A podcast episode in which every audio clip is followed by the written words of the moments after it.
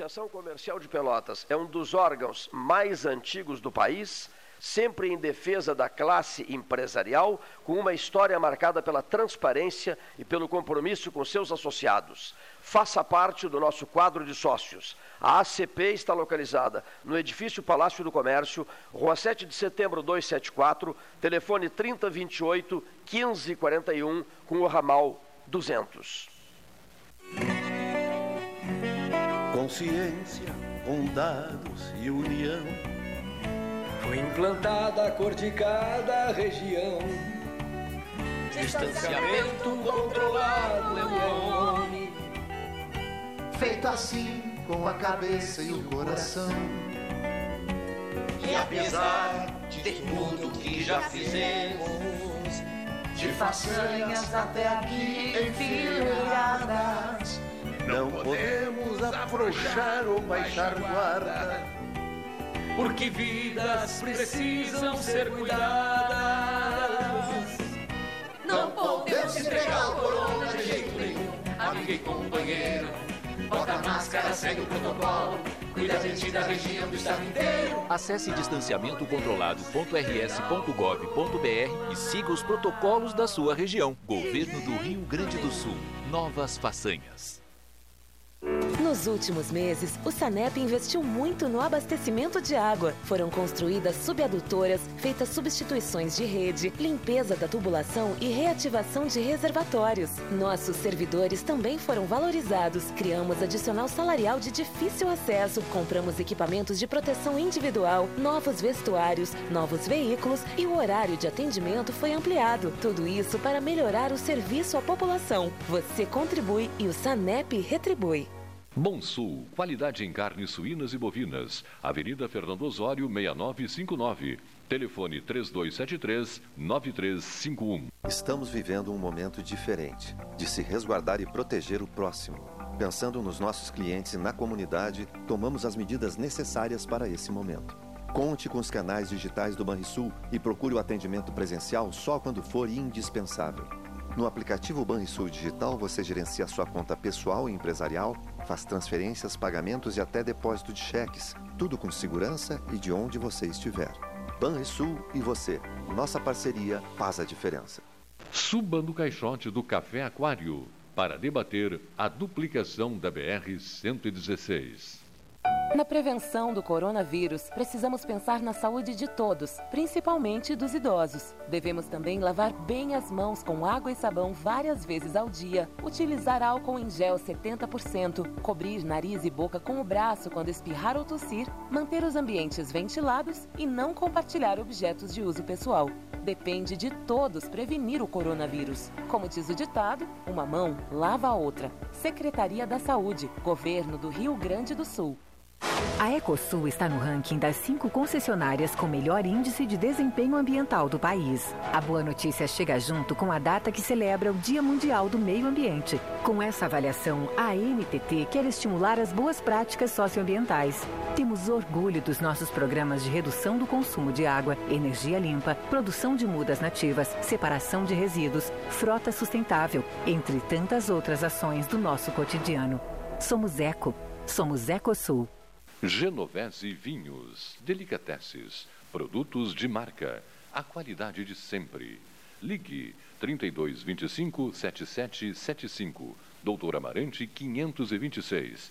Visite a sua Genovese Vinhos.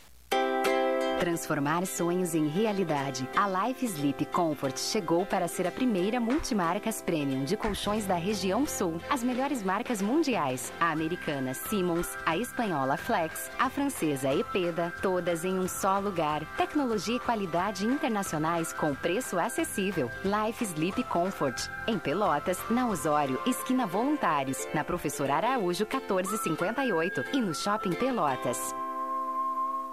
Ótica Cristal, crediário, cartão ou cheque, a vitrine do calçadão da Andrade Neves. Panemio, alimentos saudáveis e conveniências. Osório, esquina Rafael Pinto Bandeira. Teleentrega 3225 2577. Pelota Negócios Imobiliários, administração, venda e locação de imóveis. Uma nova opção no mercado de Pelotas e região. O profissionalismo que você precisa com toda a atenção que você merece. Pelotaimóveis.com.br, Rua Santa Cruz 1679. Celular e WhatsApp 91 11 7432. Telefone 3227 7077. Pelota Negócios Imobiliários. Atenção! As regiões de Uruguaiana e Caxias do Sul migraram para a cor vermelha. É alto o risco de contágio do coronavírus para qualquer idade e menor capacidade de atendimento do sistema de saúde nessas regiões. Intensifique a higienização, só saia de casa com extrema necessidade, use máscara e evite aglomerações. Juntos, vamos preservar a vida dos gaúchos. Acesse distanciamentocontrolado.rs.gov.br e siga as orientações. Governo do Rio Grande do Sul. Novas façanhas. O que você acha de poder escolher como e onde será o seu imóvel próprio? Pela primeira vez em Pelotas, você terá a possibilidade de construir o seu imóvel do jeitinho que sempre quis. Acesse o site www.meuporto5.com e nos conte mais sobre o Porto 5 dos seus sonhos. Ele pode ser seu com valores a partir de 128 mil reais. Porto 5. Conte seu sonho e juntos vamos realizá-lo.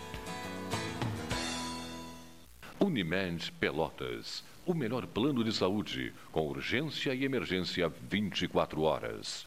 Clínica de Imunologia e Alergia Dr. Alcino Alcântara Filho. Rinite, sinusite, bronquite, alergia a alimentos e medicamentos, alergia de pele, testes, vacinas. Clínica de Imunologia e Alergia Dr. Alcino Alcântara Filho. Em Pelotas, Rua Princesa Isabel 280 e em Rio Grande, Avenida Portugal 213.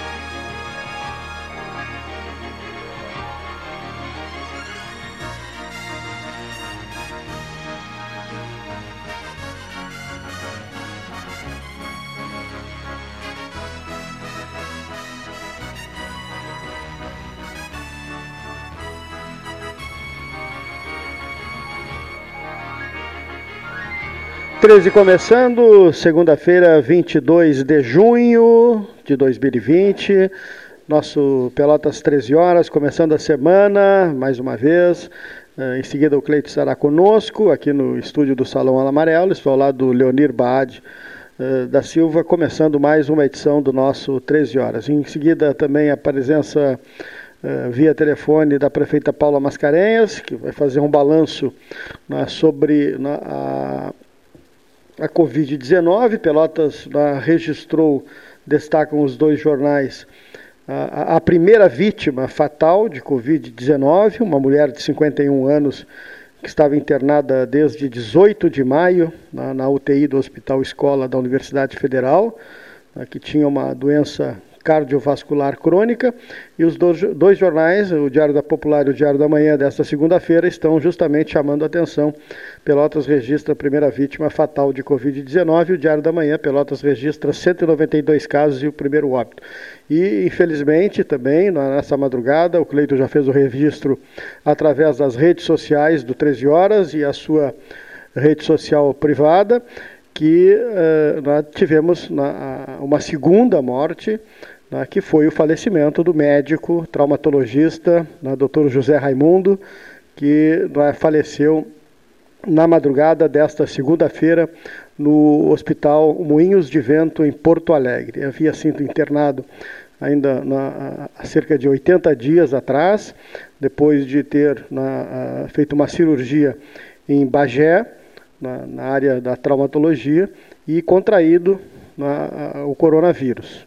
Eh, veio para Pelotas, eh, foi internado no Hospital da FAO e depois transferido para o Hospital Moinhos de Vento, em Porto Alegre. E nesta madrugada, o Cleiton recebeu a informação, recebeu a notícia da morte do médico, o eh, Dr. José Raimundo, e que, obviamente, repercute em toda a cidade, uma pessoa eh, vastamente relacionada, também na área esportiva, ligado aos três clubes, vinha atuando no Grêmio Esportivo Brasil, mas também deu a sua colaboração inestimável ao Esporte Clube Pelotas, ao Grêmio Atlético Farroupilha e agora, ultimamente, dava um suporte técnico na área do esporte ao Grêmio Esportivo Brasil.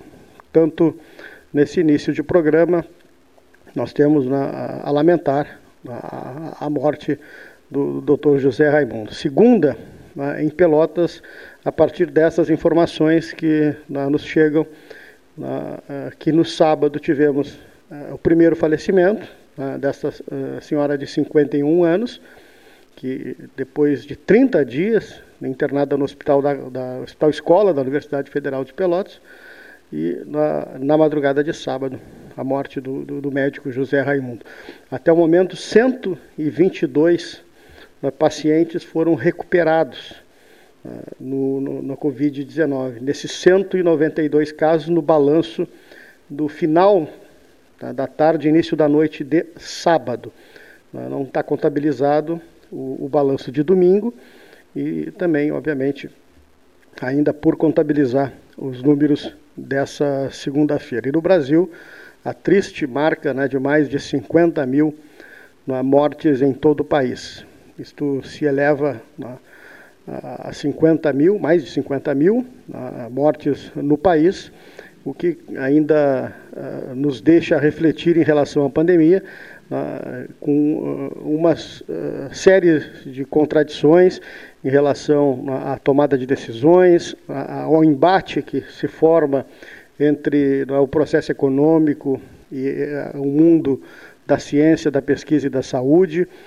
Estamos vendo um confronto, né, de certa maneira, entre aqueles que, obviamente, têm as suas preocupações, e todos têm, né? todos têm as suas preocupações com a economia e também com a, a área da saúde. Então, são notas que são lançadas de um lado e são né, contestadas por outro, uh, ações judiciais que são né, formalizadas pelos municípios, contestando né, a bandeira vermelha, a, a mudança de, de, de, de decretos, enfim, o país, o Estado, vive nesse momento esta na dicotomia, este, eh, digamos, eh, embate entre um lado e outro, quando a gente está na, eh, seguramente num momento muito difícil em todo o Rio Grande do Sul, todo o país, em relação à pandemia do coronavírus.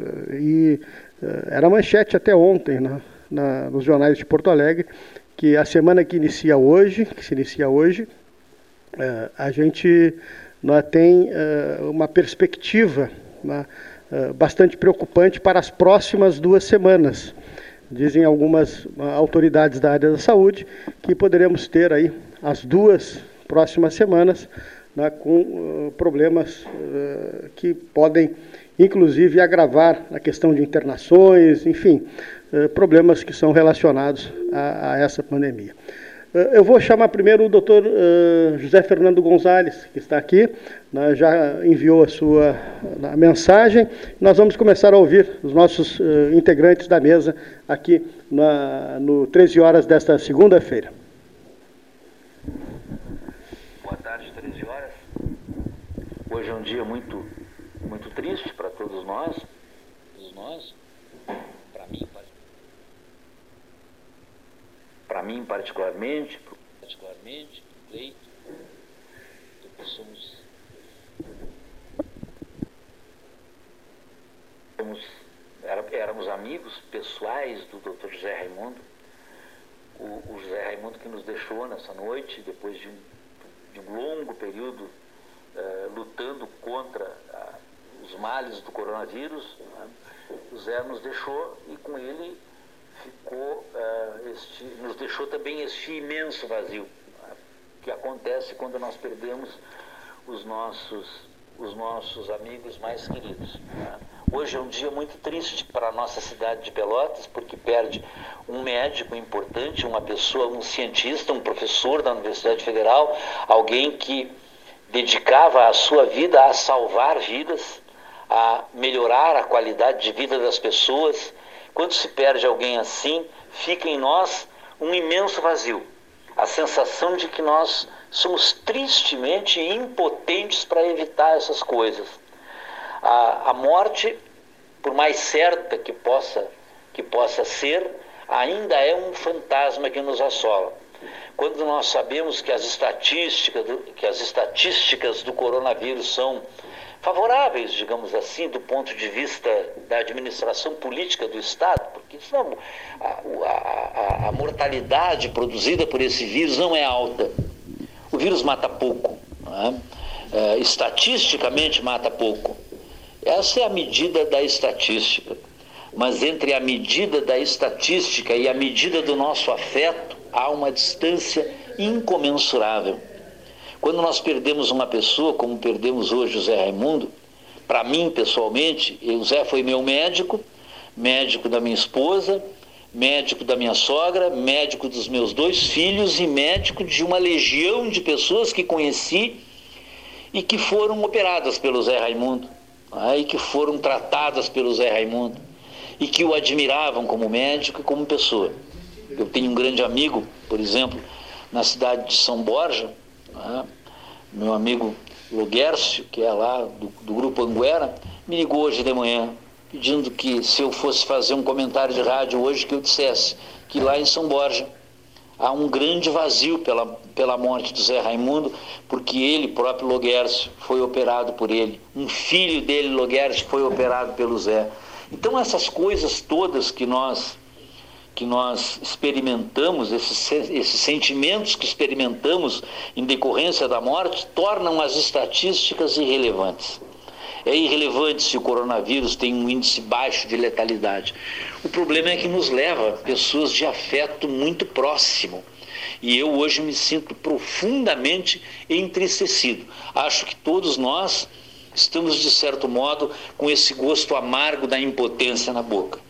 O Grêmio Esportivo Brasil, que perde seu médico, a cidade que perde o seu médico, o seu cidadão, e nós, seus amigos, que perdemos o seu afeto. Né? Acho que Deus é, sabe o que faz, seguramente sabe o que faz. Nós somos tementes a Deus, todos nós.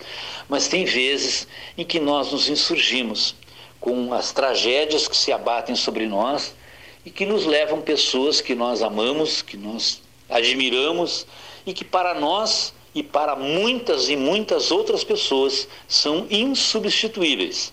Hoje, a cidade de Pelotas perde um grande nome e ela está, assim como todos nós, enlutada. Eu desejo que a família do Zé consiga sobreviver a isto e consiga, consiga superar essa dificuldade. Ah, seguramente haverá de superar toda essa dificuldade, mas ficará em nós por muito tempo este grande vazio da impotência pelo amigo que nós perdemos.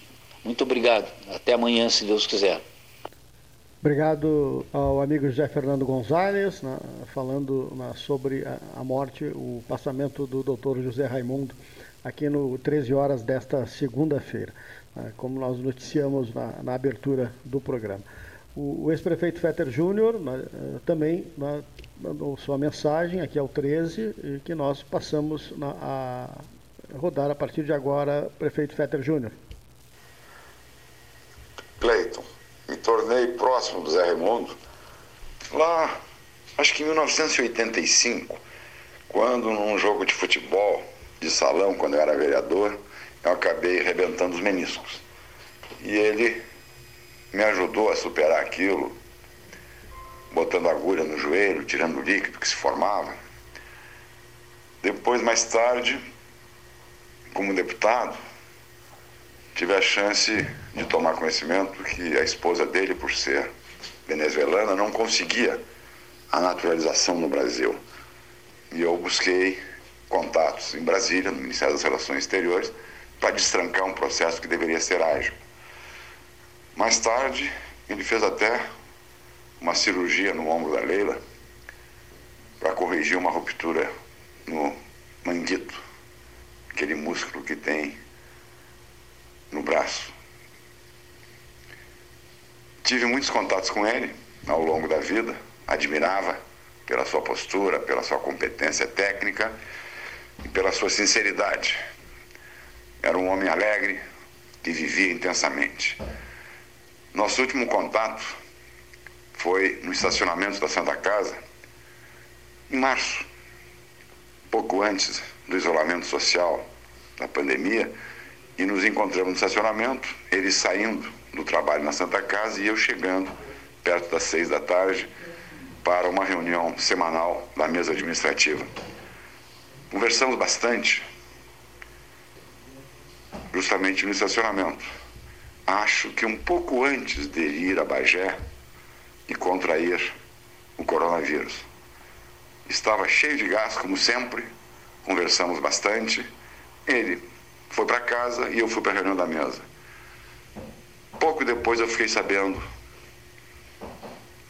dessa tragédia de ter ido a Bagé para fazer um serviço, se contaminado, e essa longa duração de 85 dias lutando pela vida até que acabou não resistindo. Uma perda lamentável para os familiares, para os amigos, para a torcida Chavante, que ele ajudava como médico, enfim, para a cidade de Pelotas. Lamento profundamente. Forte abraço. Obrigado, prefeito. Ex-prefeito Fetter Júnior, ex-deputado federal, fazendo sua manifestação também aqui no 13, né, desta segunda-feira, sobre a morte do médico José Raimundo, eh, que aconteceu na madrugada desta segunda-feira, por volta das duas horas, né, quando o Cleito recebeu a informação. Ainda na sequência do 13, a participação do Dr. Fabrício Matiello, da equipe 13 Horas. Boa tarde, Fabrício. Boa tarde, amigo Cleiton. Boa tarde, ouvintes do 13. Mais uma vez, uma alegria estar com todos vocês. E hoje tratando dos limites perigosos, ou que perigosamente o STF insiste em ultrapassar. Como nós sabemos, constitucionalmente o STF tem a função apenas, e é a maior de todas dentro do Judiciário, digo apenas porque a matéria é limitada, mas de ser guardião da Constituição. E hoje ele se mete em tudo. Ele decide desde quem é que deve cuidar de, de das questões relacionadas à pandemia, escalonando é, estratos governamentais e dizendo quem tem prioridade sobre quem, até questões de altíssima indagação de âmbito efetivamente constitucional. Mas, enfim, atropela tudo o que se sabe hoje, ou se sabia até hoje, das suas funções legítimas e, ao mesmo tempo em que legisla, executa ao mesmo tempo em que acusa, investiga e julga, como no episódio das fake news. Não é bom, porque nós sabemos que os três poderes precisam ter, não necessariamente harmonia, que harmonia pressupõe bom senso, e bom senso nunca teremos, basta ver o que temos por aí em termos de, de Câmara Federal, de Senado, de Judiciário e até mesmo de Executivo, muitas vezes com alguns arroubos inadequados. Mas, enfim, harmonia não, mas a independência sim. A harmonia é mais uma questão subjetiva e independência é uma questão objetiva. Não há como termos democracia sem que haja independência. E o STF vem invadindo competências, tanto no âmbito do legislativo como no âmbito do executivo, perigosamente ultrapassando as fronteiras da sua legitimidade de ação. Não pode, por exemplo, alguém dizer que ofensas contra ministros e rogadas lançadas por meio da internet sejam ofensas praticadas dentro das dependências físicas do STF, que é para o que tem competência o STF de dar início a uma investigação ou a um inquérito. A única hipótese de inquérito provindo do STF é de crimes praticados ou indícios de crimes praticados dentro das suas dependências físicas. A internet não tem lugar. A internet está em todos os lugares, mas não em um específico. E o regimento interno do STF diz claramente que só em casos de crimes especificamente praticados de, nas dependências, do, do, portanto, dentro do prédio, dos limites territoriais físicos do Supremo Tribunal Federal, é que haveria essa competência. Mas, enfim, eh, vejo alguns ministros achando que são presidentes da República, governadores, prefeitos, outros que acham que são senadores, deputados federais, quando deveriam limitar-se à sua grandiosa função de guardiões da Constituição da República.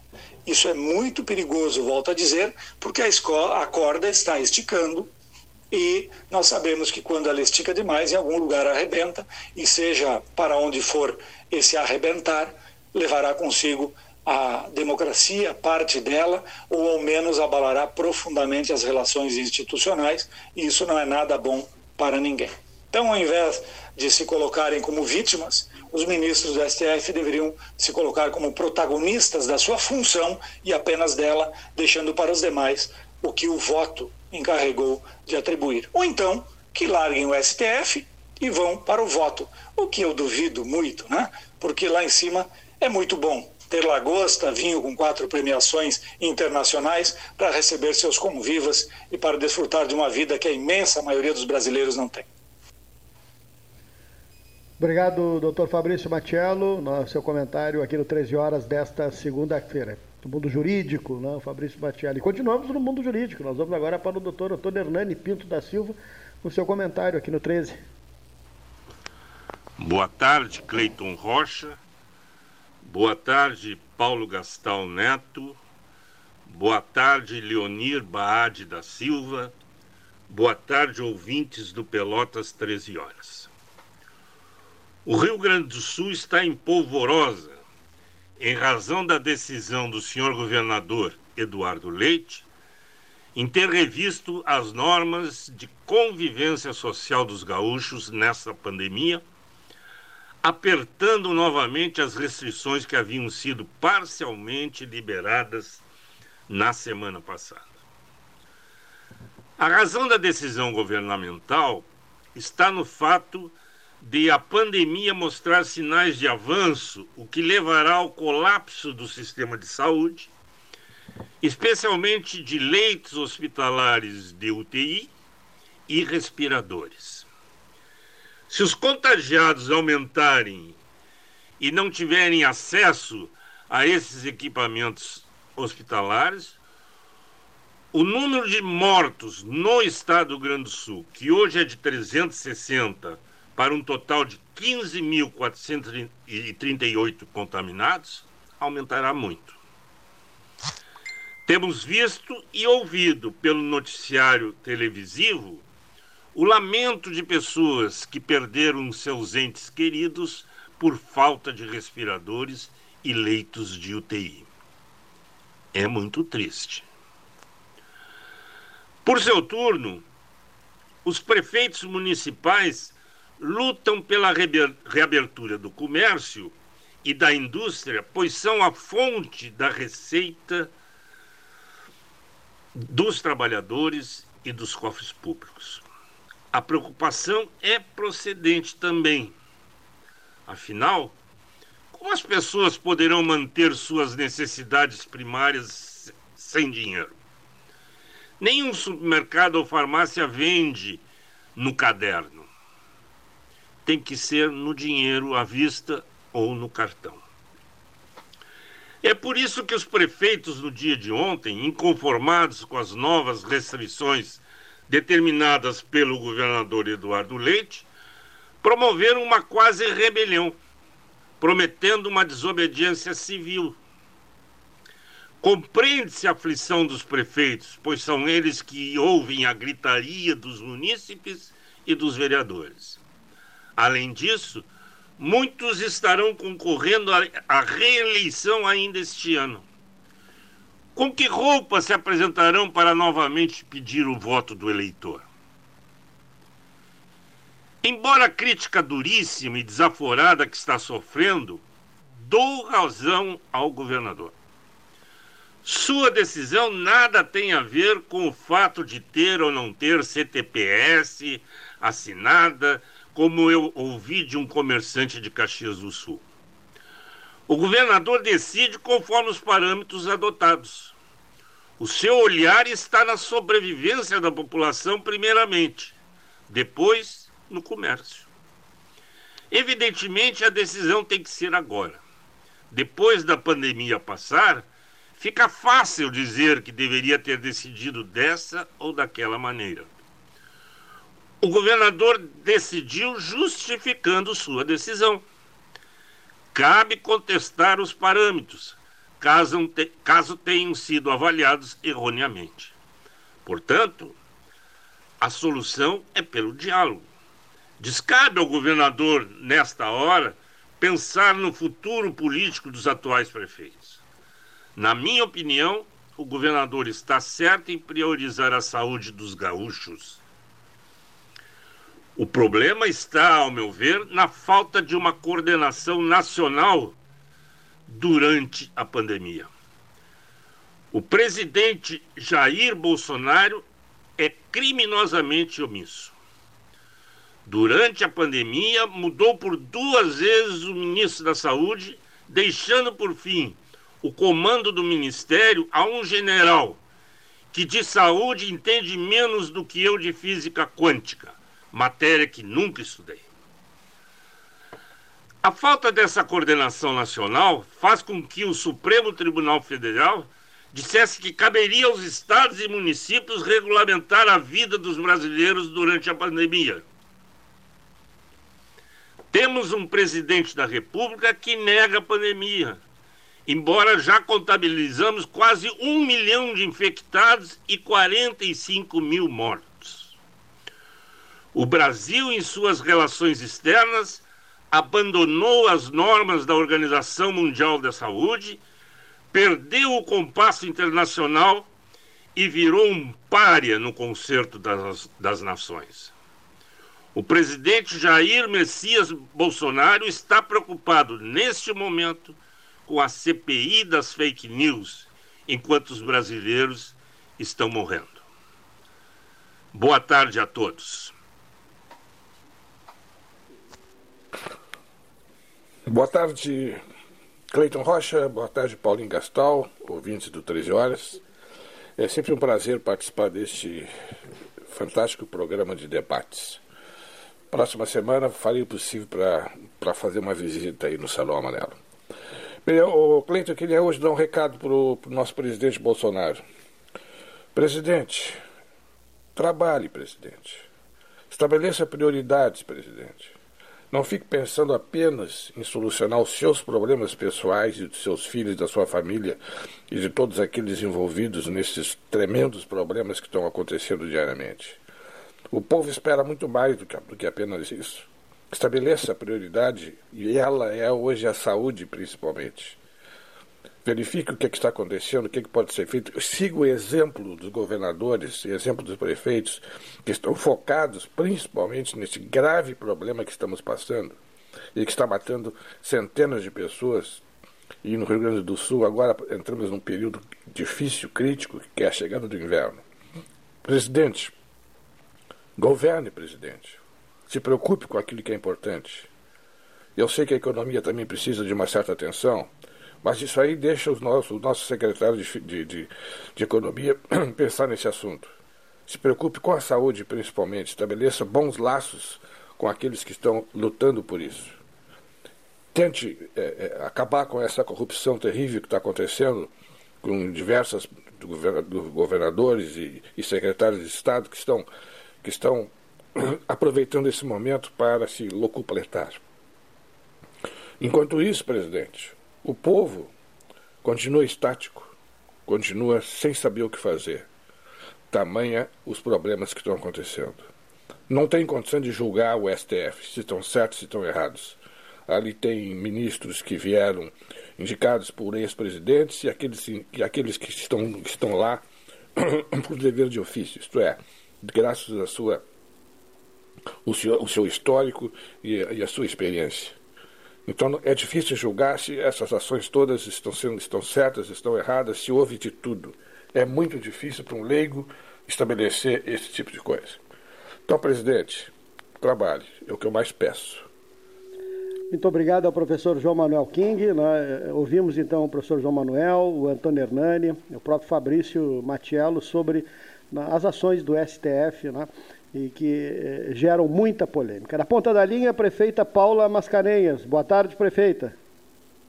Boa tarde, Paulo Gastal, a tia, toda a equipe do 13 Horas, ao Cleiton e aos ouvintes da, da Rádio Universidade do 13 Horas.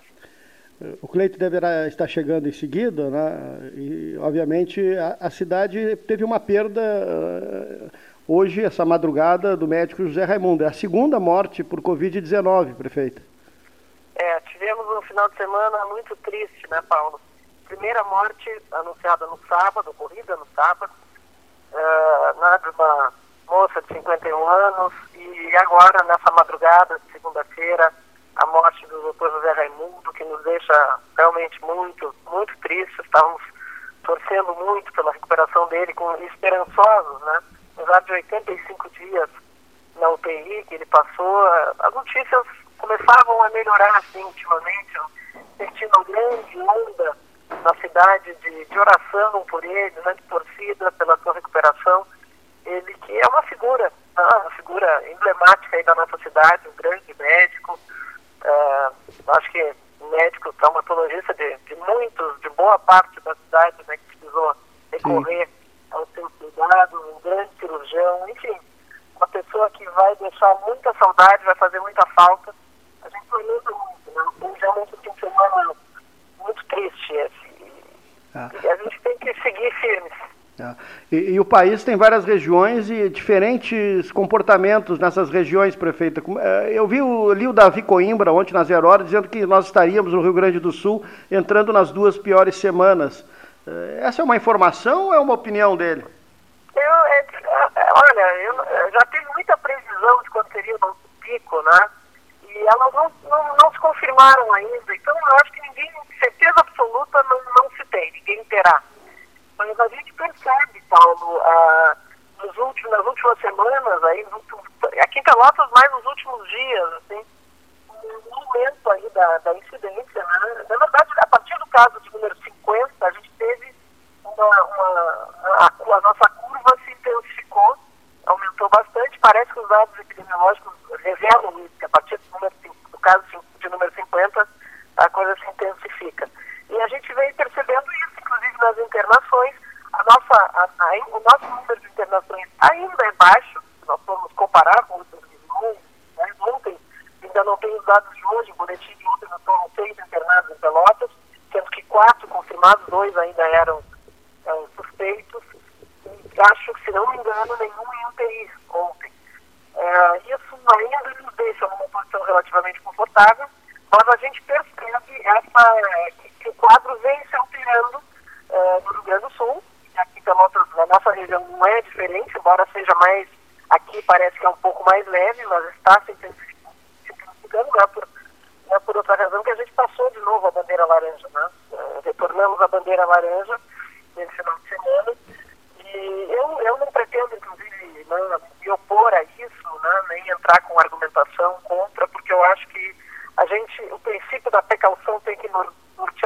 nossos,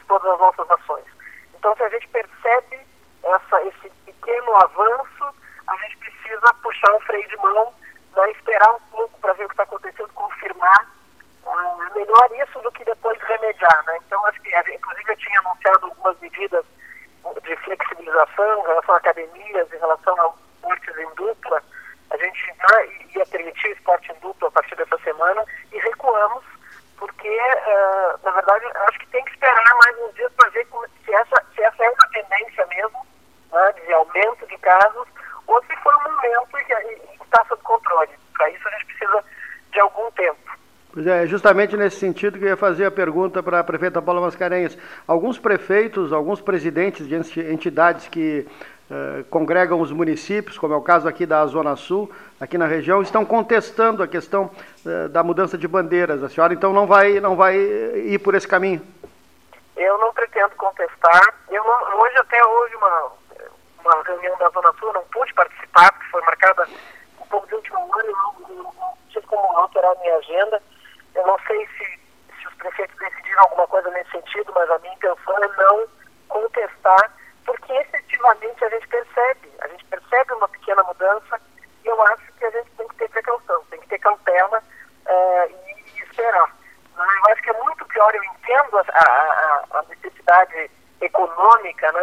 as pessoas que precisam dessas atividades, na verdade a cidade precisa, né? Claro. os empregos precisam ser mantidos, mas uh, não adianta a gente precipitar as coisas e ali a gente tem que, ter, tem que fazer restrições ainda mais severas, entende? Retroceder com mais severidade é melhor, nós termos mais cuidado na flexibilização e seguirmos sempre em frente, seguirmos, seguirmos sempre abrindo né, mais, permitindo mais atividades. Eu acho que, que, enfim, essa, essa postura é mais equilibrada e, e no lugar de tirar o sucesso da Ana. Não vou contestar, vamos esperar essa semana, vamos ver o que, que acontece até o próximo sábado, né, e, e, a gente vai reavaliando a cada momento, assim como o Estado tem feito também. Perfeito. Ah, e sempre é bom lembrar que Pelotas né, tem os seus leitos de UTI, mas que de certa maneira atende outros municípios da região, não é isso? Sim, nós Sim. temos. Nós, é importante também registrar que nós partimos de cinco leitos de UTI exclusivos para a Covid lá no início do processo, em março, abril, e hoje temos 31.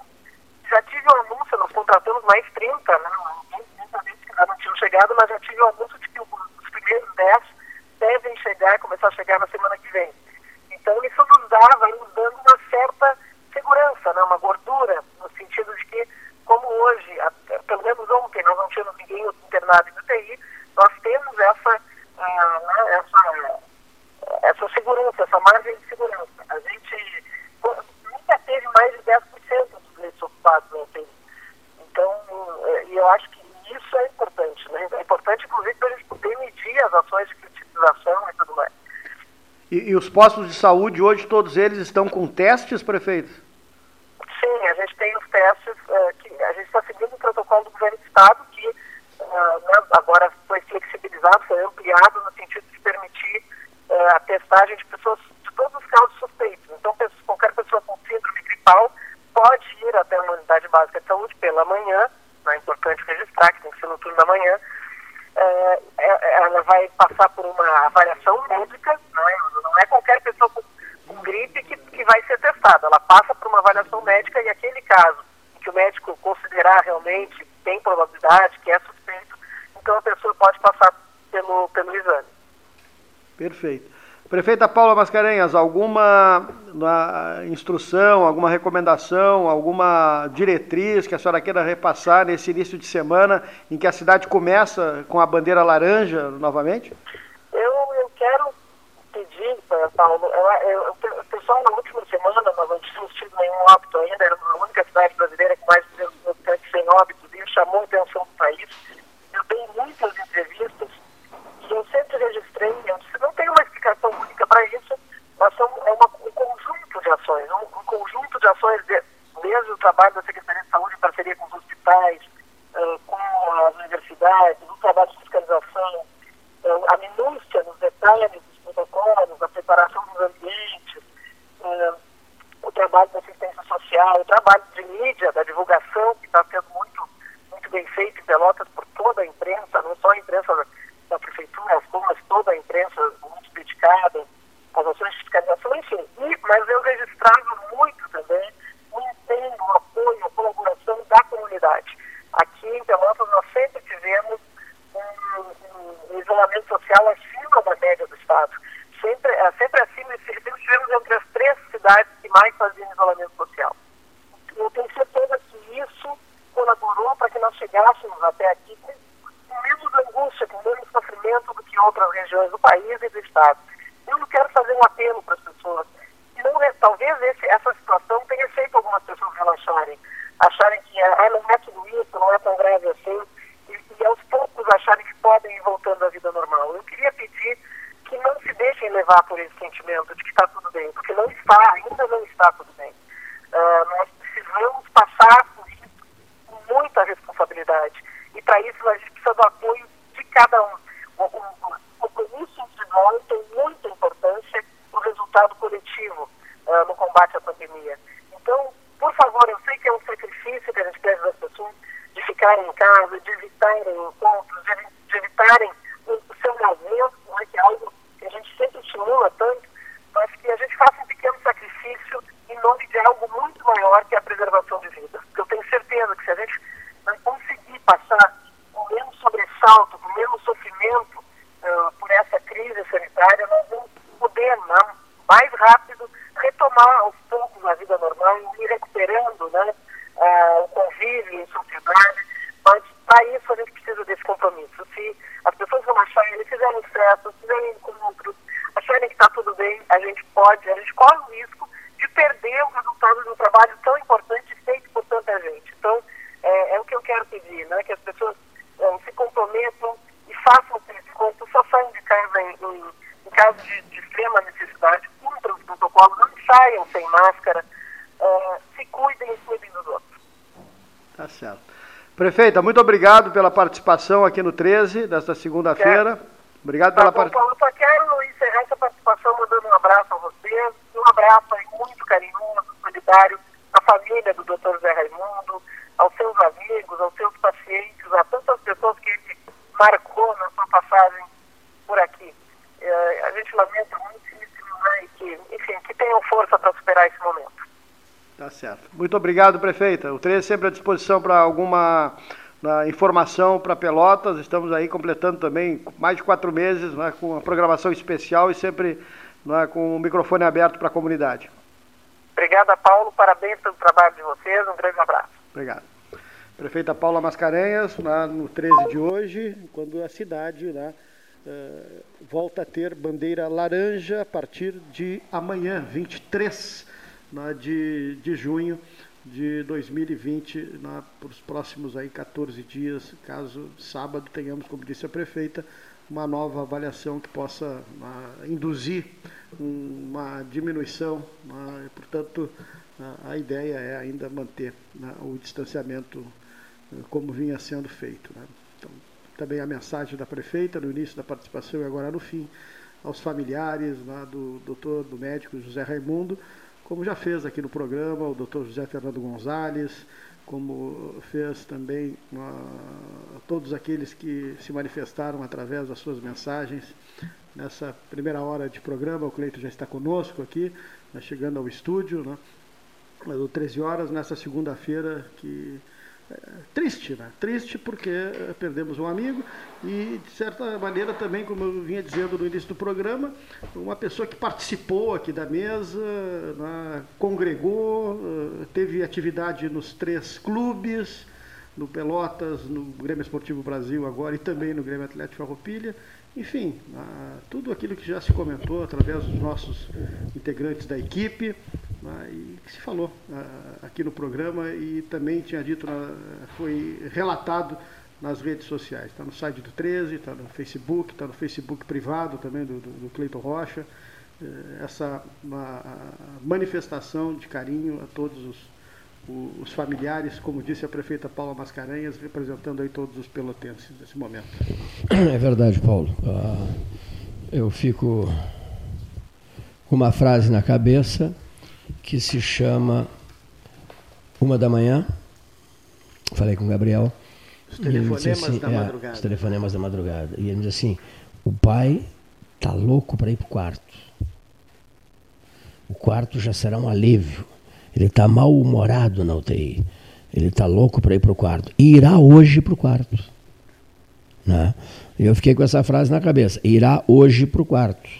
E a gente espera que lá, uma semana a mais e tal, depois. O, ele tinha, já tinha me dito alguns dias atrás: eu não volto para Pelotas sem levar o pai junto comigo, mas um, vivo, né? Então, passou-se uma hora, eu dormi, e por volta de duas e dois da manhã, novo contato do Gabriel, em seguida um contato do Flavinho Castro, que também me passou a informação, eu tinha recebido a informação também. Aí o que, que eu fiz? Eu, eu peguei o, celular, né, tu sabes que nós nos damos com Deus e o mundo, né? Eu vou fazer o seguinte, a própria mensagem do Gabriel eu repassei, pra, inclusive para ti, Isso. repassei para mais de 800 pessoas. Bom, desce do quarto para o computador, depois que repassares todas as mensagens, e assim fiz. Repassadas todas as mensagens, eu desci, fui para o computador, e aí eu pensei assim, será que eu vou conseguir escrever alguma coisa para o Zé Raimundo? Não sei se eu vou ter cabeça para isso, mas acabou, acabei conseguindo escrever um texto. E a primeira coisa que eu me lembrei foi: ele realizou, Paulo, é, quatro, seis procedimentos cirúrgicos envolvendo pessoas do 13. Seis. Uma dessas cirurgias durou cinco horas. Puxa. Né? Envolvendo pessoas nossas aqui. E aí depois eu reuni alguns e fui uh, ao hospital nós éramos íntimos amigos. Cheguei lá e digo, olha, preciso ter uma conversa contigo bem delicada, mas quem vai falar não é o Cleiton, é o, é o Cleiton em nome de tais, tais, tais pessoas. Não vou citar nomes. Em nome de tais e tais, tais pessoas que precisa ter uma conversa contigo. Ele falou, não, não vai ter conversa nenhuma comigo, porque eu estou super atrapalhado, tenho coisas a fazer, não, não vou ter tempo para conversar contigo. Agora, eu acho que tu não te desses conta de uma coisa nesse tempo todo nosso de convívio, eu acho que tu não te desses conta que eu sou o chefe médico do 13 Horas. chefe do departamento médico, médico do 13 Horas, né? E encerrou o assunto ali. Não preciso explicar mais é, né, o que, é. que aconteceu. Isso era José Raimundo. Nós privamos muito. Desde, meu Deus, desde os anos 80. Nós convivemos desde os anos 80. Nos meus três procedimentos cirúrgicos, ele vivia no hospital. Tu sabes disso. Toda hora lá, desde a agilização de quarto, essas coisas todas. Quando eu perdi a minha mãe, a mesma coisa. Foi o primeiro a conseguir o quarto na Santa Casa, estava difícil conseguir um, um, um quarto. Eh, jantares, encontros, churrascos, conversas, gargalhadas. Nosso último churrasco foi na casa do Totonho Lang. Conversamos até acho que umas três da madrugada. Há uns cinco meses, seis meses atrás. Eu, ele e o José Antônio Lang. Depois ele disse assim: o próximo é contigo. Tu serás o anfitrião do próximo. E marcamos um próximo, que não haverá. Né? Outra coisa, o José Raimundo, para nós, para os amigos íntimos dele, morreu duas vezes. Porque ele esteve à beira da morte no dia 29 de março, aqui. E chegou na, a ser noticiado. Na FAO. As redes sociais noticiaram, né? É, porque o quadro era realmente muito, muito, muito, muito grave. Então, eu disse para o Toton Lang hoje, para o Fábio Fonseca. Nós choramos duas vezes. Porque em 29 de março, nós tínhamos certeza que o Zé tinha, tinha falecido. E depois, conversei com o Edgar Ribeiro Martins Neto sobre isso hoje de madrugada. O Edgar me disse assim: Eu notei. Digo, o que, que tu notaste? Eu notei que há cinco dias tu não publica mais nada. Eu não publiquei mais nada. Uhum. Acompanhaste também, né? Acompanhei, mas Os boletins, etc. Né? E expliquei para ti também, no, no rádio também. Expliquei no, no rádio. Vamos deixar ele quieto, está né? Tá se recuperando, está fora dos respiradores desde Diante o dia de uma 13. novidade, é. a gente volta a falar. Isso mesmo. Vamos deixá-lo quieto, nada de noticiário, né? E não vamos falar mais nisso. Quando a coisa engrenar, valer, já estava engrenando, ele estava, estava fora do respirador desde o sábado 13 de, de, ju, de junho. Junho. Estava fora do respirador cheio de esperanças, mas também preocupado, eh, muito irritado com o fato de, de estar há muito tempo lá. Aí eu perguntei esta madrugada para o pro, pro, pro, pro Gabriel, Gabriel, eh, Gabriel e ele tem noção do tempo em que se encontra, do tempo que está hospitalizado, que está na UTI? Ele disse, não, Cleito, graças a Deus não. Eu sempre evito falar nisso, no tempo que o meu pai está na, na UTI, e ele não se deu conta disso. Ele sabe que está há bastante tempo, mas ele não tem a menor ideia. E 85 dias, é, a nossa conversa era em Sim. torno dos 85 dias que se completavam no dia de ontem. Ontem, hoje Quer dizer, não chegou o dia de hoje, chegou o dia de hoje, porque foi, faleceu às duas e dois da madrugada. Mas quer dizer, 85 dias numa UTI entubado, meu velho. Então, esses temores, o Edgar percebeu, Cleiton, eu percebi que tu paraste de falar nisso no rádio, falaste uma vez que não irias mais emitir boletins, e não mais nas redes sociais. Eu já tinha sido alertado por muitos médicos com os quais converso, até em função das 12 horas científicas, que o Paulo Gastal Neto e eu estamos organizando, dá um trabalho danado, que o Leonir Bade vai mergulhar de cabeça nisso também. Eu tinha, já falei, tinha falado nisso com vários médicos. E de todos eles, Paulo, eu ouvi o seguinte: uma pessoa entubada há 85 dias é um problema muito sério. As intercorrências, as consequências de uma intubação de 85 dias. E eu comecei a ficar angustiado com aquilo. E vou ser bem sincero aqui. Acompanhei alguns depoimentos de, ah, seu, de inúmeras e, pessoas. Já, não, já não mais da Covid, né? É, não, é não mais decorrência. Estava negativada a Covid, né? não ficou a do é. Hermes. Ah, a do Hermes ficou negativada, a do Zé Raimundo também. Ah. As consequências. Porque teoricamente né? a morte dele é em decorrência da Covid, mas não por causa Sim, da Covid. Não por causa da Covid. Ele já estava é. negativado é. para a Covid. Ele morreu de uma fragilização de coração, né? ou seja, o coração não aguentou tirar, é. né? Teve, teve, teve uma parada cardíaca. Uma parada cardíaca. É. sobrecarga de 85 dias, mais ou menos parecido com o que aconteceu com Hermes. A burdoada em todos nós aqui, puxa vida, dois grandes amigos. Ficamos três meses torcendo, torcendo, e, meu Deus, né, acreditando na, na, possibilidade de recuperação. E eu me senti derrotado com a notícia da madrugada. Né? Me senti fragilizado, derrotado. De, Puxa, mas meu Deus, três meses. E quando a coisa. E outra coisa que me assusta, ouvinte, preste atenção nisso não se, não se exponha. Né? O próprio José Raimundo, na entrevista que a gente recuperou, que era quando ele ficou muito chateado, que se noticiava que ele estava com a Covid-19, ele me deu um telefonema. Lembras disso? Lembro. Quando ele fez a quarentena caseira e me telefonou, eu não gostei de umas notícias que andam correndo aí, foram até publicadas, não gostei e queria que tu preparasse um texto, Cleito. Aí eu digo, deixa comigo, em 15 minutos traz o texto na tua mão. Ele não, passa para o celular do Gabriel que ele me mostra. O texto que está publicado hoje, quer tá dizer, hoje. Né, com a foto dele aqui no estúdio do 13. Né? O texto é recente, é de 90 dias, mas a foto é antiga. A última vez que ele veio aqui, acho que faz uns seis meses. Então, nesse texto, ele diz que sabe dos riscos, é muito importante que você ouça, ouvinte, que sabe dos riscos que um médico sofre, sente, corre, que sabe dos riscos que os técnicos de enfermagem correm, de todo o pessoal que trabalha no hospital corre, mas que eles estão ali para salvar vidas humanas. E, e, digamos assim, esse é o ônus esse é o ânus, Cleiton. Ele diz isso na, na, conversa comigo. Esse é o ônus, já em quarentena caseira. Esse é o ônus. Nós temos que cumprir com o nosso papel, com a nossa missão, que é salvar vidas. A nossa fica em jogo. E ficou em jogo. E ele perdeu essa vida. A dele. Salvando vidas. O diretor do hospital de Bagé, o Mussa, já saiu do hospital, saiu de Porto Alegre, está em casa, em franca recuperação, graças a Deus. Foi operado pelo José Raimundo e nesse procedimento cirúrgico ele se contagiou, ele se contaminou. É. Um além, médico, além, de um outro. Um outro o de Rio Grande Sul, faleceu. De doutor, Sul doutor, também, né? de, desculpa, Canguçu. O doutor é, é, Goulart, o Elton Goulart, é, 79 anos, faleceu na UTI, ali, é. na UTI do Moinhos de Vento, também, também. de Covid-19. Eles são médicos. Figura né, conhecidíssima, que... médico respeitadíssimo em Canguçu. É. Até o Sebastião Ribeiro já tinha me falado sobre, sobre esse senhor e o que ele representava no contexto lá em Canguçu. Todo mundo tinha um, um apreço imenso por ele.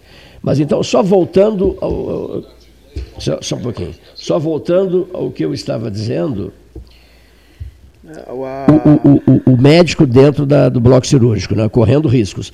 E, e, esse mesmo médico dizendo ao microfone do 13, através de mim, porque ele estava quieto em casa, não queria se manifestar, apenas se manifestou por mensagem. Quero alertar as pessoas que se recolham, que não se arrisquem, que isso é um problema muito sério. Respeitem as instruções da saúde pública. Ele, José Raimundo, pedindo. Né?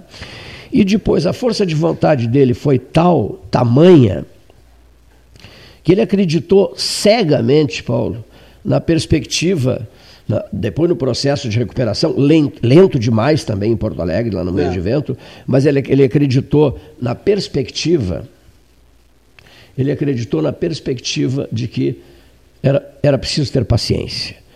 Que, em nome dessa paciência, seria possível vencer esses obstáculos todos. Não. O que, o que nos incomoda, os amigos dele, todos nós aqui do 13, ele adorava o 13 horas, o que nos incomoda é o seguinte: Esse é um medo que eu tenho nessa doença, né, nessa pandemia. E eu e tu já conversamos muito sobre isso. Ou seja, está muito bem.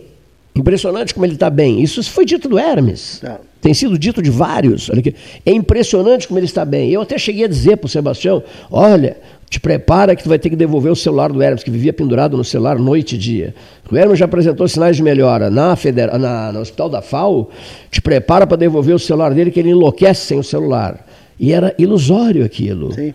Não, ele esteve bem, sim. Os parentes uh, ouviram bem e tal, visitaram, mas isso era ilusório, porque depois nós mesmos noticiamos que ele estava muito bem. E de repente o Hermes afundou. Aí foi levado para Porto Alegre. O José Raimundo teve praticamente morto aqui no dia 29 de março, Gastal. Foi levado para Porto Alegre. Teve em Porto Alegre uma crise terrível, não sei precisar quanto tempo, mas acho que um mês depois quase caso perdido. Né? O, o, filho dele, o Gabriel, meu amigo, me disse assim, advogado, me disse assim, Cleiton, hoje eu estou com a sensação que eu vou infartar. Ele me disse isso por telefone. Estou com a sensação que eu vou infartar, mas o quê? Por quê? Não, foi muito feia a coisa. Para ti eu digo agora, a gente evita dizer isso para a mãe, para a Mariela e tal, a doutora Mariela Servando, é, mas ele conversando assim, as claras comigo, eu quase infartei, porque eu tenho que. Eu digo, olha, tu és o líder da família agora. Tu estás nesse momento que teu pai está hospitalizado na UTI, tu és, tu, és, tu, tu és o comandante da família. Então, poupa a Mariela de certas coisas e desabafa com os teus amigos, com o Fábio Fonseca, com o Totonho Lang, com todos os amigos dele, né, dele da, da família, etc., que são tantos, né? tantos, tantos, tantos, né? O Rafael Ribeiro Morales, meu Deus, o, o Guto Lan, não vou ficar citando nomes aqui, mas conversa com os teus amigos, o Álvaro, o Álvaro Devita, e, e poupa a Mariela, né? Ou seja, em Pelotas no dia 29, um mês depois, mais ou menos, em Porto Alegre, quase duas situações de óbito e depois a recuperação. É. E quando é retirado dos tubos o José Raimundo, é, nós todos acreditamos piamente de que a coisa se encaminhava para um final feliz, né? É. E, e, uma coisa que me deixou também muito, muito, muito, muito, muitíssimo impressionado foi o seguinte: os sinais de afeto recebidos e tu mesmo sabes disso, todos nós, o Leonir, com as postagens. Chegava uma notícia, a gente postava. A notícia tinha 400, 500 pessoas curtindo, 200 compartilhamentos, etc. E as pessoas pronunciando frases de muito carinho, dizendo que, que ele salvou a vida delas, que ele era um médico absolutamente voltado para essas pessoas, os pacientes dele, com atenções totais, etc, etc. Era centenas é. de pessoas que é, operou, é né? milhares de pessoas impressionante, que atendeu né? aqui na... Impressionante, né? Agora há pouco, no comentário do doutor uh, José Fernando Gonzalez, ele trouxe uma manifestação de um amigo de São Borja, que foi operado por ele, que estava né, em choque, lá no outro lado do estado. O né? doutor, o pessoa... doutor Leopoldo Piegas, está aqui, ó, é. me mandou uma mensagem essa madrugada lá de São Paulo, do, do, do, do Incor lá. O doutor Leopoldo Piegas, que é um consagrado cardiologista brasileiro, não queria acreditar que o Zé Raimundo tinha falecido. Agora, duas é. coisas. Uma, é, em relação àquele programa que tu indicasse ontem, que eu acabei vendo com o doutor Calil, né, pela Globo News que fala justamente eh, sobre isso que tu estava te referindo, os estágios da doença e os protocolos para cada estágio e a falta de um de um rumo que os médicos não têm. Por isso essa coisa de altos e baixos de? Então eles vão tateando com alguns medicamentos. Tá todo mundo no escuro, né? Tá todo mundo, todo no escuro. Não, e a diferença de organismo para organismo. De, ah, sim, tem mais isso, né? De pessoa para pessoa. tipo de reação, né? Então é completamente. Como é que o, ca, ca, como é que o organismo vai reagir, reagir. a isso? Né? Então é completamente diferente de uma pessoa para outra e isso faz com que não se tenha um protocolo único. É uma coisa. Impossível, né? Impossível. E a outra, mais uh, antes que tu te referisse, em relação ao, aos médicos. Né? Depois de uma onda de, de, de, de pessoas, de jovens, de, de, aqueles que estão terminando o ensino médio, de irem para a carreira da medicina, para serem médicos, com a ilusão da questão financeira e da questão na, da beleza da profissão. Você fica exposto. E né? se esquecem da Você é um soldado na guerra, do né? principal que Né? você é um soldado na Você é um guerra. soldado né? na guerra, né? Então o médico, ele realmente ele tem um compromisso que é anterior a todos estes, né, que são relacionados a, ao romantismo, à beleza ou à parte financeira. É muito cômodo Ah, olhar então, pelo lado do é, romantismo, é, né? Exatamente. Agora, Então, o, o- o homem de é, rádio, o homem os de... médicos, É. aqueles da, da velha guarda, É. estão mostrando para os jovens, aqueles que estão se formando ou que estão entrando na carreira, que é uma carreira diferente e não aquilo que esses jovens imaginam que E seja. sobretudo né? agora, né? Nesse momento. Em Então, tempos pandêmicos, acho que isso aí assim, tem que né? ficar bem, tá Muito- bem exposto, muito- né? muito exposto. E eu acho que é importante que É. se diga isso. É preciso dizer, né? É preciso dizer para que Não se sabe qual- como é que o a área da organismo- saúde é. ela tem um lado muito bonito, seu mas ânus, né? tem o seu interior que é um E interior de, de- de muita dificuldade, É isso mesmo. né? de, de muito risco, né? E de tomada de decisões que muda a vida das pessoas. Muda ou termina com a vida das É, ou pessoas, ou vida então pessoas, prolonga é. a vida das pessoas. Então eu acho que a coisa mais importante no, no ser humano. muito- né? muito bem dito isso. O médico trabalha com aquilo que é mais caro, E né? ele tinha consciência disso, né? Sem, sem dúvida. Cleiton, nós E temos a... só em relação ao tá Covid, postado né? Quando isso, você não vai é para uma cirurgia, você pode é, contrair um outro tipo um de outro doença. tipo de doença, é isso né, mesmo. Que seja Cleiton, nós estamos. Ele disse assim: Eu estou muito chateado porque noticiaram certas coisas que não, acho que eu não mereço isso. Ele, ele me disse. Te lembras disso, né? Então eu estou te telefonando para te pedir o seguinte: em ti eu confio cegamente, prepara um texto dizendo o que está acontecendo. Eu estou em casa, em quarentena, decisão minha, para não contagiar ninguém, etc, etc. E vou chegar no momento certo, o José Antônio Lang foi quem o encaminhou, inclusive, para esses procedimentos. Eu vou fazer a bateria de exames eh, necessária e eu só quero o teu texto. Digo, em 15 minutos estará nas mãos do Gabriel o teu texto que nós postamos, os jornais publicaram. E, e o- e eu saio desse processo, assim, depois de ter testemunhado tudo isso nesses últimos quase 90 dias, eh, com um conselho para as pessoas. É, muitíssimo cuidado, né? muitíssimo cuidado com o modus vivendi, como é que você está enfrentando essa, essa pandemia, com os exageros, com os riscos aos quais você se submete, achando que com não, não, comigo não, isso acontece só com os outros. Pense nisso. E lembre-se também, por testemunhos meu, ouvidos por mim, eh, de que essa, como disse o próprio doutor André Nader Khalil, falando dos Estados Unidos ontem, de Lincoln, eh, na sua entrevista de ontem para a televisão, né? ele disse que esse, esses altos e baixos da doença são profundamente comprometedores, no sentido, no, no- no- que mexe com o emocional das pessoas. Né? Tá muito bem, daqui a pouco está muito mal. Sobe, melhora uma barbaridade, piora uma barbaridade, melhora uma barbaridade, piora uma barbaridade. Está acontecendo com N pessoas, N situações com as quais nós estamos convivendo por conta dessas transmissões diárias, conversando com todo mundo e também preparando essas 12 horas. Nessas 12 horas, nós vamos no 8 de, agosto, no 8 de julho, que é o dia é, da ciência, né? Nós vamos ter a oportunidade de 12 horas, nessas 12 horas, de homenagear as memórias do Hermes, o criador da rede Sul Grandense de Rádio, e do nosso José Raimundo, um, um camarada da casa, um amigo do peito, um, ele se considerava, cadê minha cadeira, minha poltrona, está me esperando lá, não tenho tido tempo, mas qualquer hora eu apareço lá. Então nós vamos ter essa, essa, essa oportunidade, nós vamos ter essa oportunidade de, de, de, de continuar conversando. Não houve essa conversa. Não houve essa conversa. né? Há seis meses o José não vinha aqui e não houve essa conversa. né? Projetada, programada, não houve essa conversa. Então, senhores ouvintes, como eu escrevi hoje de madrugada e postei nas redes sociais, vou dizer agora aqui. Hoje eu tive o cuidado de, durante toda a madrugada, telefonar para pessoas amigas, pessoas que gostavam muito do José Raimundo e gostam do José Raimundo, os familiares do José Raimundo. É, pedi para essas pessoas que se manifestassem, né? E te- passei a cuidar do envio desses, dessas, desses depoimentos durante a madrugada inteira para o Leonir Bade e o Paulo Gastão Neto. Depoimentos esses que estão sendo rodados no dia de hoje, porque eu confesso, perdi o pique profissional hoje. Né? E tenho falado com muita gente, as pessoas estão abatidas. É uma segunda-feira triste. esse 28 de 28 não, 22 22 de junho de 2020.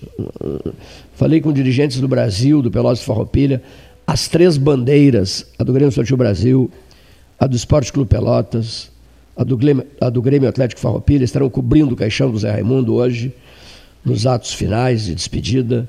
O sepultamento ocorrerá às 17 horas. O velório começou às 14 de hoje, lá no cemitério eh, Memorial Park, né, no campus do, do, do Caminhos para o campus da UFPEL, na Avenida Eliseu Maciel. Começou a 16 minutos o velório do José Raimundo. E o sepultamento ocorrerá às 17 e os três clubes, através eh, das, das, bandeiras desses clubes, estarão representados e essas três bandeiras vão cobrir o caixão do nosso prezadíssimo amigo. Ouçamos o depoimento do professor José Luiz Marasco Cavaleiro Leite. Alô, Cleiton. Alô, Paulinho Gastal. Alô, ouvintes do 13 Horas. Há dois registros a fazer no dia de hoje. E são eles relativos a duas pessoas muito amigas e participantes deste programa tão importante na Zona Sul do Rio Grande do Sul, o Pelotas 13 Horas. Uma destas pessoas nos deixa, o doutor José Raimundo, vitimado por esta pandemia, pela Covid-19. Nunca tive maiores proximidades com o Dr. José Raimundo, mas, mesmo à distância, pude perceber que é uma pessoa de muita participação comunitária e uma pessoa também, um médico, mais particularmente humanitário, e que deixou uma marca muito visível na medicina de Pelotas. Quero expressar a seus familiares as minhas condolências e lamentar como pelotense a perda de pessoa tão integrada em nosso meio, que estava fazendo um trabalho tão importante em diversas áreas da nossa comunidade.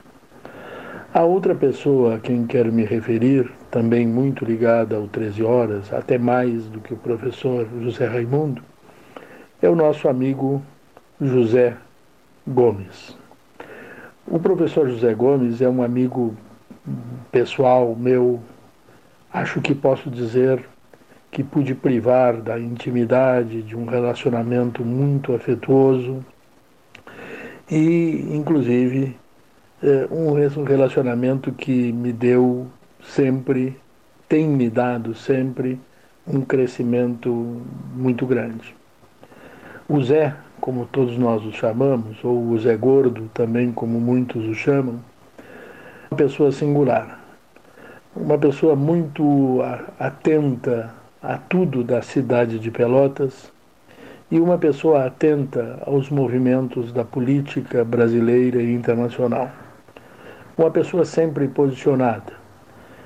Muito embora nem sempre estive na mesma trincheira nas mesmas posições do professor José, tenho certeza de que suas posições sempre foram fruto de convicções desapaixonadas, convicções que ele cultivou em face do seu discernimento, da sua maneira de ver o mundo.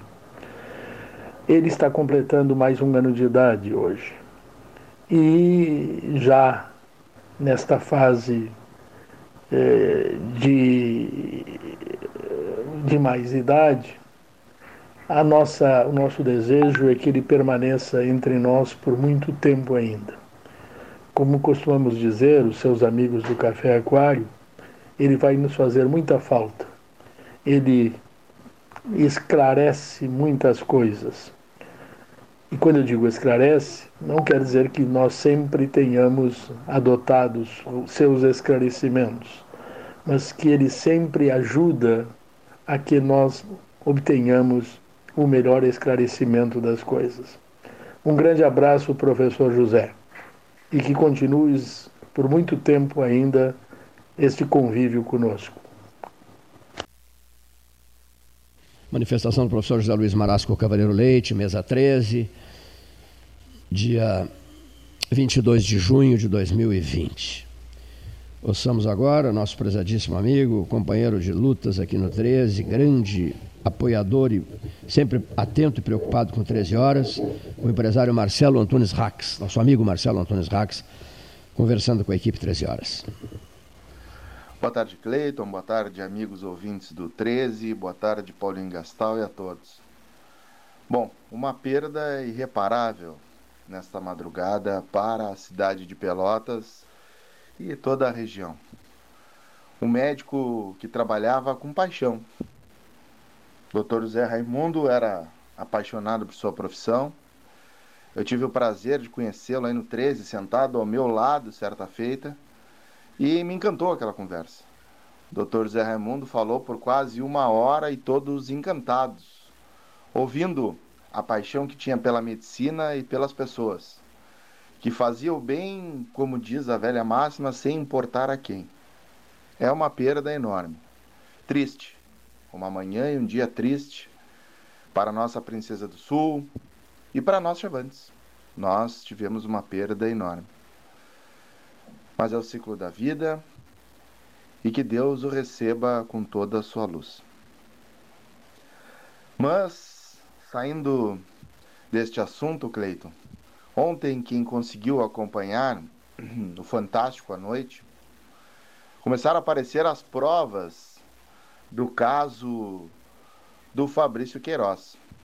Eu acho que qualquer pessoa que queira enxergar, enxergue, é muito claro o envolvimento que o Queiroz tinha com toda a família Bolsonaro.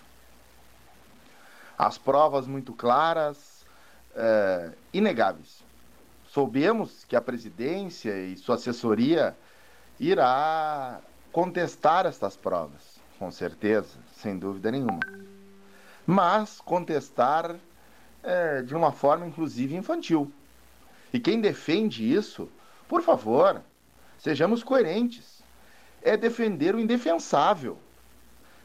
O filho do presidente está envolvido totalmente no caso.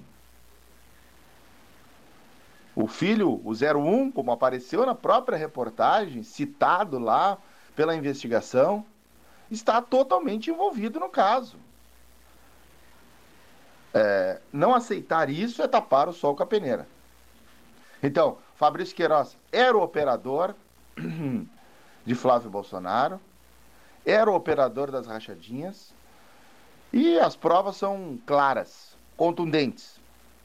Mas como hoje as redes sociais dão voz a tudo e a todos, e algumas vezes de forma absurda existe a defesa, até por robôs existe a defesa, a gente sabe disso, né? Perfis falsos que vamos lá e vemos que o perfil é falso quando se cita qualquer coisa da, da família do presidente, existirá defesa. Mas é uma defesa absurda. Então, um dia triste para Pelotas e um dia triste para o nosso país. Vamos enxergar a verdade e vamos aceitar a verdade. Mais uma vez, nós somos responsáveis pelas pessoas que estão no poder, Cleito. E não vamos nos isentar disso. Quem votou nele, aceite, ponto. E se percebe que a sede do poder faz com que qualquer um que lá chegue em Brasília, na Ilha da Fantasia, como tu bem diz, entra no sistema e no esquema. Cleiton Gastal, amigos ouvintes, foi um privilégio falar com vocês e um grande abraço.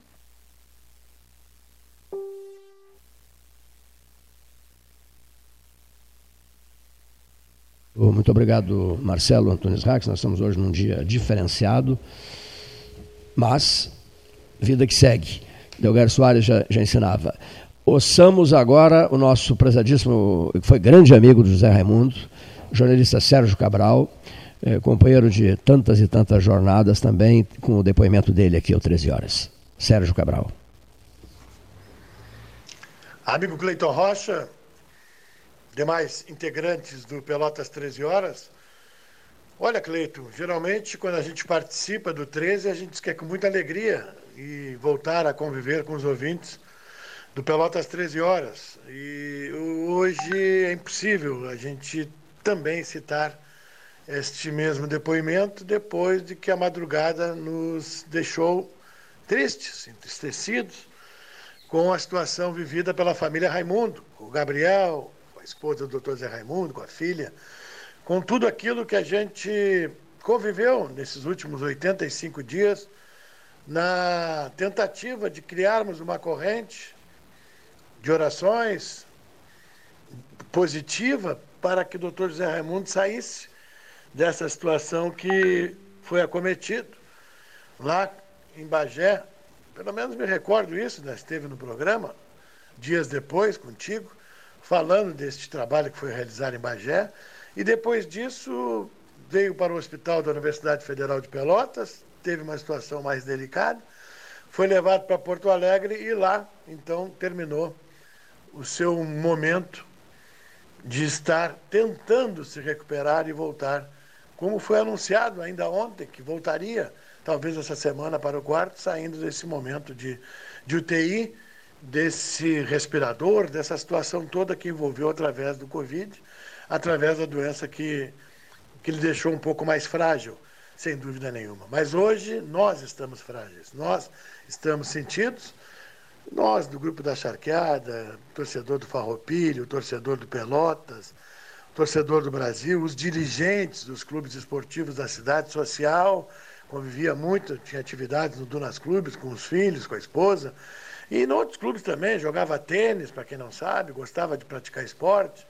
Brincou muitos anos com o pessoal da charqueada, não só no futebol, mas nas rodas esportivas e nos aniversariantes do mês. O doutor Ronaldo Curiterra ainda fez uma postagem hoje no grupo, também, e vários amigos, né? todos os companheiros da charqueada, entristecidos, o doutor Álvaro De Vita, também falou a respeito, e tantos outros eh, colocaram depoimento. Então, eh, hoje, Cleito, eu te peço licença também a ti os ouvintes para um testemunho de que quando a gente precisava do Dr. José Raimundo, em qualquer situação, seja social ou profissional, indicando para amigos, e também trazendo a sua experiência profissional como médico, ortopedista, cirurgião, professor da Universidade Federal, foi uma pessoa que sempre acolheu para uma palestra, para um depoimento, né? contou para mim sua história de vida no rádio, fiquei aí com uma história muito positiva de tudo aquilo que ele fez durante esse período, que esse Porto Alegrense adotou Pelotas, para cá veio e depois nunca mais saiu, né? como médico, como professor, como cirurgião, enfim, um homem especialista nas coisas do esporte e do futebol. E com ele muitos e muitos e muitos alunos aprenderam, fizeram história e hoje muitos também estão consagrados depois de passar pelas mãos do doutor José Raimundo pelo seu conhecimento. Então, deixo aqui meu abraço à família Raimundo, um abraço especial a ti, Cleito, que eu sei que acompanhou também e deve estar muito triste com essa história toda desse teu parceiro de mesa aí, né? Sempre prestigiou o Pelotas 13 horas. Então, fica o meu registro de sentimento, à distância, ainda com cuidados, Cleito, porque todo mundo tem que seguir é, não, não, não, dá para parar, ainda ouvi o Pedro Curialau ainda no sábado me contando isso.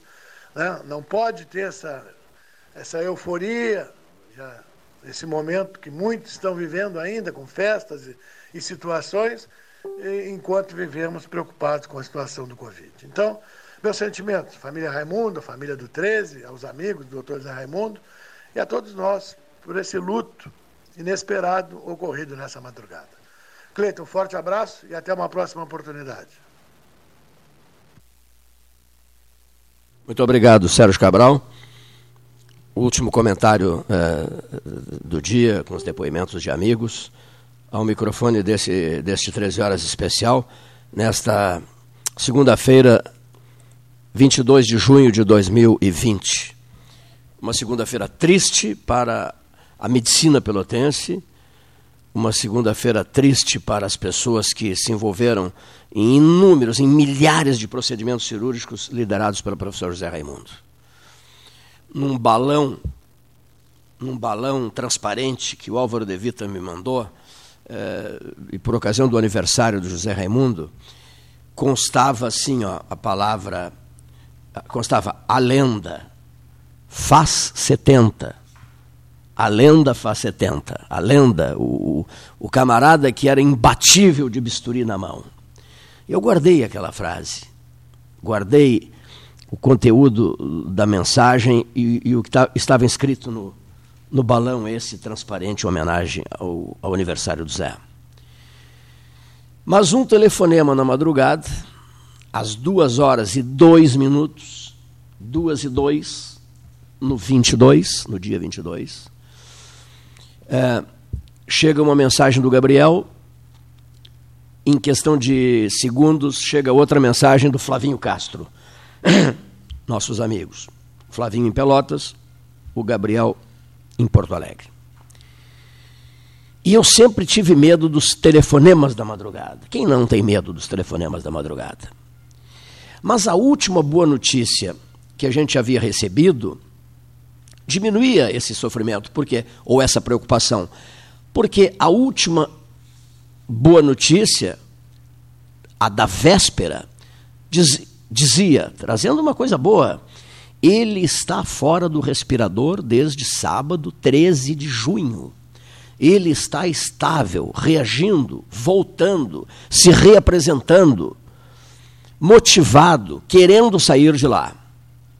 Ele quer ser transferido agora para o quarto, pois esses 85 dias de UTI já deixaram algumas marcas bem profundas. Nele, nos familiares nos amigos, nos pacientes. Centenas, milhares de pacientes. E eu fiquei pensando na última boa notícia, a da véspera. Mas os telefonemas e as mensagens das duas horas e dois minutos desta madrugada, elas apresentaram uma mensagem bem mais forte em relação aos meus otimismos. Elas simplesmente acabaram com sonhos e esperanças quase três meses depois de uma torcida permanente, estamos experimentando uma sensação de derrota. Foi o meu sentimento na madrugada de hoje. O Zé Raimundo, que para alguns de nós chegou a morrer duas vezes por conta do estado de saúde gravíssimo que ele experimentou aqui em Pelotas no dia 29 de março, o José Raimundo encerrou agora na madrugada de hoje, o seu longo e sofrido calvário na madrugada dolorosa do 22 de junho de 2020. Custei a localizar uma fotografia, uma fotografia bem antiga, estava no fundo de uma gaveta numa escrivaninha de biblioteca. Mas uma fotografia que diz muito. Por quê? Mozart está nessa foto. Mozart, Vitor Russumano, ele e eu ele foi o cirurgião encarregado de todo o processo cirúrgico de recuperação, até emocional, do ministro russomano. Mozart, ele e eu, inseparáveis, sim, tínhamos encontros semanais de boas e até de difíceis conversas. Na doença do ministro, em 2010, por exemplo, o José Raimundo o visitava todos os dias saía dos hospitais e dava uma passadinha lá na casa da Barroso. Aí me telefonava, às vezes nós íamos juntos, inúmeras vezes fomos juntos, em outras não, ele ia sozinho, depois me telefonava. Cleiton, eu não quero que ele se sinta só. Não quero. De jeito nenhum, não quero que ele se sinta só. E nesses encontros nossos falamos de tudo. Do livro dele, o livro do José Raimundo, que estava sendo escrito do meu livro, que eles insistiam muito que eu escrevesse sobre a história do rádio e tal. As andanças internacionais, essas coisas todas. E por conta das insistências do ministro Mozart quanto a esses dois livros, surgiu uma brincadeira e o José Raimundo e eu nos dirigíamos ao doutor Mozart, tomando um drink, qualquer coisa, e dizíamos assim, olhando para o doutor Mozart, mas esse nosso amigo só vive em função de livros as salas, as bibliotecas dele é livro que não acaba mais. Brincarmos com isso. ele vive em função de livros. Dr. Mozart só pensa em obras jurídicas e também em, em dos grandes escritores do século XIX. Enquanto nós dois, Dr. Mozart dizia o José Raimundo é, ao, ao, ao, ministro Russomano, enquanto nós dois aqui, o Cleito e eu, só entendemos de bisturi e de microfone. E nada mais. Lembranças outras ligadas ao professor José Raimundo me comovem muito neste instante. Por exemplo, aqueles seis procedimentos cirúrgicos feitos por ele e a meu pedido. Quando mobilizei algumas pessoas para uma conversa com o cirurgião lá no hospital, na Santa Casa, ele fechou a cara e me disse assim: cai fora, estou com pressa, não tenho tempo para conversar contigo agora. Aí pegou a bolsa, no sentido de estou indo, e disse assim: ou por acaso tu ainda não sabes que eu sou o chefe do departamento médico do 13 Horas? Não sabes disso? Não te destes conta disso ainda? Eu poderia, ouvinte, ficar aqui contando passagens e mais passagens de nosso convívio de mais de 40 anos. Das amizades próximas, das grandes franquezas, até mesmo das nossas discordâncias quanto aos acontecimentos do dia a dia da vida ou maneiras de ver o mundo. Mas sinto, e quando escrevi isso na alta madrugada, eu disse: sinto que não vou conseguir fazer isso agora, pelo menos por enquanto. Eram duas e meia da manhã. Fica para uma outra hora. Quando o homem se recompõe, e tem esse dever, o de se recompor, quando o jornalista entra em cena, mas agora em busca de uma longa e marcante história de vida. E o fará, sem nenhuma dúvida, na condição de testemunha, atenta, preocupada e muito próxima. Alguém que já sabe de seu dever e da missão que o aguarda como comunicador. A de escrever sobre uma lenda na história da medicina da cidade de Pelotas. E neste momento, o debate 13 horas, a rádio da Universidade Católica de Pelotas prestam a derradeira homenagem ao professor José Raimundo, cujo sepultamento ocorrerá hoje às 17 horas no cemitério Parque, Campos Capão do Leão, Avenida Eliseu Maciel,